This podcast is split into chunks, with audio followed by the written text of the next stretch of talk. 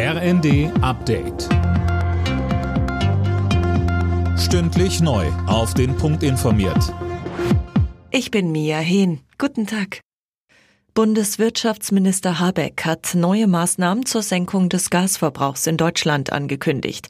Hintergrund sind die Lieferkürzungen durch Russland. Unter anderem sollen auch in Reserve gehaltene Kohlekraftwerke reaktiviert werden. Außerdem soll die Industrie Geld dafür bekommen, wenn sie Gas einspart. Habeck sagte, wir werden natürlich genau darauf achten, wie sich der Gasmarkt und auch vor allem die Speicherstände in Deutschland entwickeln. Aber mit diesen Instrumenten meine ich, antworten wir auf das, was Putin angezettelt hat. Und das sind gute und starke Antworten.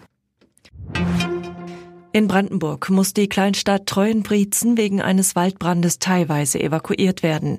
Das Feuer in der waldreichen Region in der Nähe von Potsdam war am Freitag ausgebrochen und hält die Einsatzkräfte seither in Atem. Aus der Luft unterstützen mehrere Hubschrauber von Bundespolizei und Bundeswehr die Löscharbeiten. Inzwischen stehen 100 Hektar in Flammen, also ein Quadratkilometer.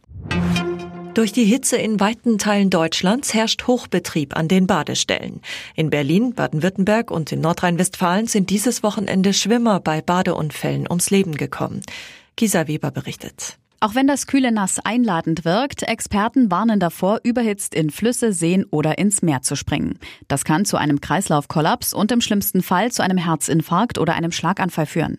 Laut deutschem Wetterdienst ist die Region am Oberrhein mit bis zu 38 Grad von der Hitze heute am stärksten betroffen. Auch in einem breiten Streifen von Baden-Württemberg bis Ostsachsen wird es heiß. Im Nordwesten ist es deutlich kühler. Die Franzosen sind heute zur zweiten Runde der Parlamentswahlen aufgerufen.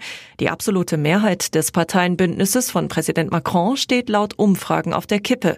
Damit wäre er bei Gesetzesvorhaben künftig auf die Stimmen der Opposition angewiesen. Alle Nachrichten auf rnd.de